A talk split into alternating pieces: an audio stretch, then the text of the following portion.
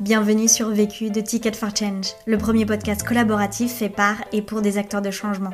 Bonne écoute Je n'ai qu'une question à vous poser. C'est quoi la question? C'est quoi le problème? Vécu À chaque galère, des apprentissages. Vécu, des retours d'expérience pour gagner du temps et de l'énergie. Je suis Mathilde euh, Billeret, je suis freelance spécialisée dans le conseil en communication digitale pour les acteurs du changement. Je suis euh, membre de la communauté sociale des clics, qui est donc une communauté de freelance engagés. J'habite à Paris et euh, ça fait un an que j'ai décidé de me mettre à mon compte, tout ça après quatre ans de vie professionnelle en tant que salarié. Et j'ai accompagné cette année 10, 10 clients différents. Aujourd'hui, j'aide les acteurs du changement à développer leur visibilité grâce à une activité une activité de freelance for good dans la communication. La question. La question à laquelle je vais répondre dans ce podcast, c'est comment s'engager par son travail quand on est freelance. Le vécu.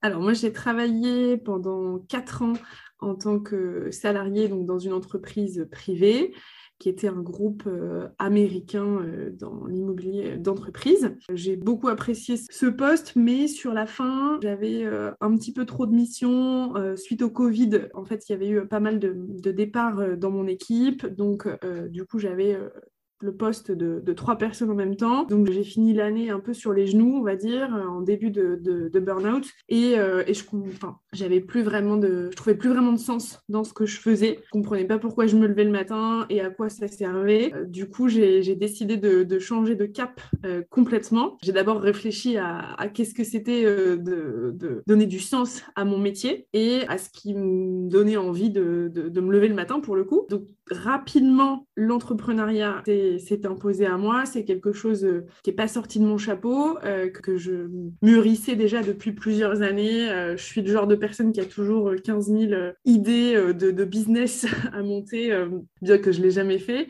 Mais en tout cas, donc voilà, l'entrepreneuriat, c'était quelque chose qui déjà trottait dans ma tête depuis un certain temps. Et c'est aussi par une première expérience en tant que, euh, entre guillemets, indépendante que je me suis dit que ça pouvait me convenir. En fait, sur la fin de mon poste de salarié, j'ai aidé euh, mon frère qui est euh, chef restaurateur à la communication de son restaurant sur les réseaux sociaux. C'est quelque chose qui m'a beaucoup plu. Je me suis rendu compte que, un, ça me permettait de travailler à des horaires un peu différents. Typiquement, moi, je suis plus productive en soirée. Généralement, on me dit qu'on est productif le matin, moi, c'est le soir. Et en fait, dans ce, dans ce petit job-là, ce qui m'intéressait, c'était que on communiquait sur une cuisine responsable. Euh, lui, il travaille avec des acteurs euh, locaux, avec des produits, euh, des produits frais, etc. Et je trouvais que ça, c'était vraiment, ça avait du sens en tout cas. C'est là où j'ai fait le lien, où je me suis dit, ok, en fait, c'est ce que j'ai envie, c'est de travailler pour des projets qui me parlent, qui sont proches de mes valeurs, et travailler de, de chez moi et de, de, manière indépendante. Donc du coup, ça s'est rapidement, euh, rapidement imposé le, le, côté euh, freelancing. Donc je me suis euh, lancée en tant, que, en tant qu'indépendante. Ça va faire maintenant un an que je suis freelance en communication digitale et j'ai accompagné 10 clients cette année, dont 5 dans l'impact, puisque du coup l'objectif était de, de travailler dans, dans l'impact positif. Donc quand je dis impact, j'entends avoir un impact positif sur la société. Ça peut être des sujets de développement durable, ça peut être des sujets d'inclusion, ça peut être des sujets de diversité. Et donc voilà, j'ai réussi le challenge de, d'entrer dans le secteur de l'impact en tant que freelance en communication. Premier apprentissage. Le premier apprentissage que j'en ai tiré, c'est qu'il ne fallait pas idéaliser le monde de l'impact et euh, bien définir son envie euh, d'engagement avant de se lancer. Quand je parle de ne pas idéaliser le monde de l'impact avant de, rentrer dans ce secteur, enfin, j'y voyais en tous les cas l'opportunité de faire des rencontres humaines, euh, de prendre le temps, de partager des valeurs de bienveillance, d'avoir un rythme un petit peu plus humain. Et donc j'idéalisais peut-être un petit peu trop le secteur de l'impact euh, on pourrait dire même un peu, j'avais cette vision euh, plutôt euh, bisounours. Et avec certains clients, notamment de cette année, je me suis rendu compte que les problèmes que j'avais pu rencontrer dans le privé en tant que salarié existaient aussi dans des associations ou dans le secteur de l'ESS. Typiquement, j'ai été confrontée à, une association où la surcharge de travail était très, très importante pour les personnes avec lesquelles j'étais en, relation. Donc ça, c'était quelque chose que j'avais voulu quitter Alors, je dis pas que moi j'ai été en, surcharge de travail, mais en tout cas, j'ai dû travailler avec des gens qui étaient en surcharge et ça, ça m'a fait un peu, euh, un peu tout drôle. Pareil, après, j'ai travaillé aussi pour une autre entreprise dans le secteur de, l'inclusion numérique. Et là, la dimension humaine que j'attendais, peut-être d'intégration, je l'ai pas retrouvée, alors que je pensais que voilà, c'était, euh, c'était ce que j'allais y trouver en tout cas. Donc, en fait, la conclusion de tout ça, c'est euh, bon, alors un, qu'il fallait pas idéaliser ce monde parce que euh, c'est pas parce qu'on travaille dans l'impact positif que tout est, euh, tout est rose. Il y a aussi des problèmes qu'on peut retrouver euh, dans ce secteur-là. Et surtout, en fait, le, vrai apprentissage, c'est de bien, euh, de bien comprendre euh, l'interlocuteur qu'on a en face de nous et de voir si on partage la même vision du travail, la même vision de la mission. Et c'est là que ça, colle vraiment ou pas en termes de collaboration. Pour bien, bien découvrir le monde de l'impact et bien comprendre ce qu'était le monde de l'ESS, j'ai lu beaucoup de choses, j'ai échangé avec beaucoup de personnes. Vraiment, je suis quelqu'un qui est plutôt très curieuse. Donc du coup, euh, je, suis vraiment rentrée dans ce monde en, me nourrissant de ce que je pouvais, de lectures, de, podcasts, euh, de, conférences, euh, d'événements. J'ai fait un stage, par exemple, de permaculture qui m'a permis d'en apprendre un peu plus sur l'alimentation durable. J'ai participé à des programmes de Make Sense. J'ai échangé avec des personnes qui étaient déjà dans ce secteur-là. Enfin, vraiment, je me suis nourrie au plus pour, pour essayer de bien, bien comprendre en discutant avec des personnes qui étaient déjà dans ce secteur-là. Deuxième apprentissage.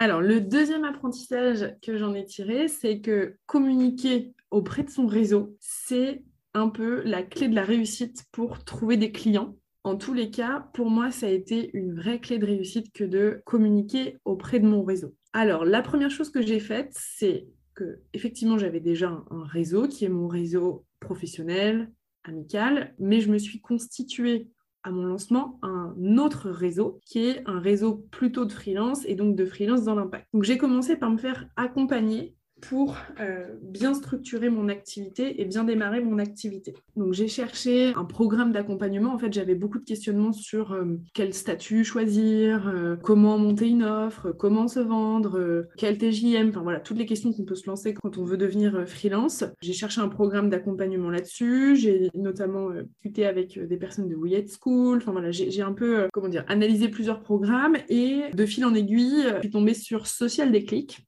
qui et euh, donc une communauté de freelance engagée euh, menée par deux personnes qui s'appellent Colline et Charlotte. Et elle propose un programme d'accompagnement pour se lancer en tant que freelance dans le secteur euh, de l'impact. Donc vraiment là, ça réunissait tout ce dont j'avais besoin, qui était un programme pour me lancer, et en plus, dans le secteur de l'impact, donc de comprendre, d'avoir en plus de répondre à toutes mes problématiques de plutôt euh, logistique, technique, administrative, il y avait aussi cet aspect ESS, euh, e impact, euh, bien comprendre les acteurs, comment ça fonctionne, comment on interagit.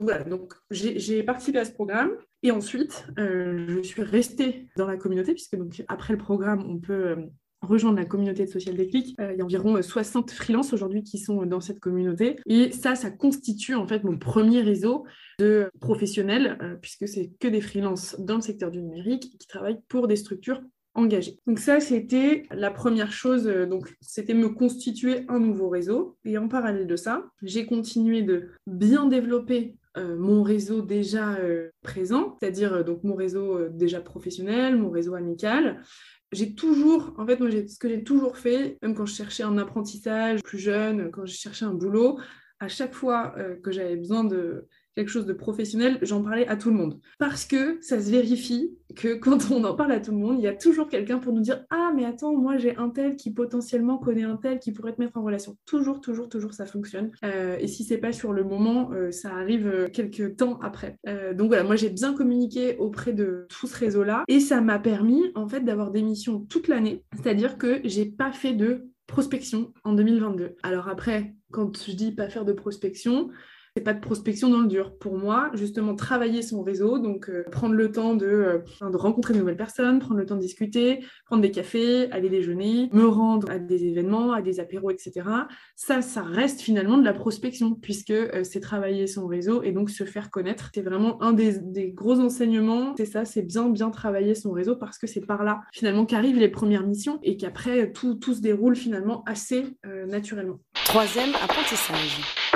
Le troisième apprentissage que j'ai tiré, c'est qu'on peut euh, tester plusieurs choses et qu'on peut apprendre en faisant. Au départ, quand je me suis lancée, je pensais qu'il fallait que je sois très structurée, que j'ai une offre très, euh, euh, très bordée, que j'arrive vraiment avec une offre commerciale présentée à mes potentiels clients. Le fait est que j'ai pas eu le temps de le faire puisque, comme je le disais juste avant, j'ai eu des premiers clients assez rapidement grâce à mon réseau, donc j'ai pas eu le temps de me, me structurer et j'ai aussi peu pris des missions sur lesquelles, bon, j'avais pas une expérience euh, incroyable. En tous les cas, j'ai de l'expérience en communication, donc je, je, sais un peu me débrouiller. Et sur, certains, sur certaines missions, j'ai appris en faisant. Par exemple, j'ai fait de la gestion de projet pour des refontes de sites web. Ça, c'est quelque chose que j'avais jamais fait au sens strict du terme. En revanche, j'ai des compétences en gestion de projet, donc je les ai appliquées sur cette mission-là. Et finalement, ça a été un succès. Donc, j'ai aussi découvert que je pouvais prendre des missions sans être euh, compétente au sens strict du terme. Ça, c'est la première chose. Ce que j'ai fait aussi, ce que j'ai profité de faire dans cette première année de freelancing, c'est de, de me tester sur des nouvelles compétences ou des nouveaux projets que j'avais envie de, d'entamer. Donc typiquement le, format podcast, ça c'était quelque chose que j'avais en tête depuis euh, plusieurs mois et je me suis dit bah là c'est l'occasion de, de, le tester. Donc je me suis acheté un petit micro euh, et puis euh, j'ai commencé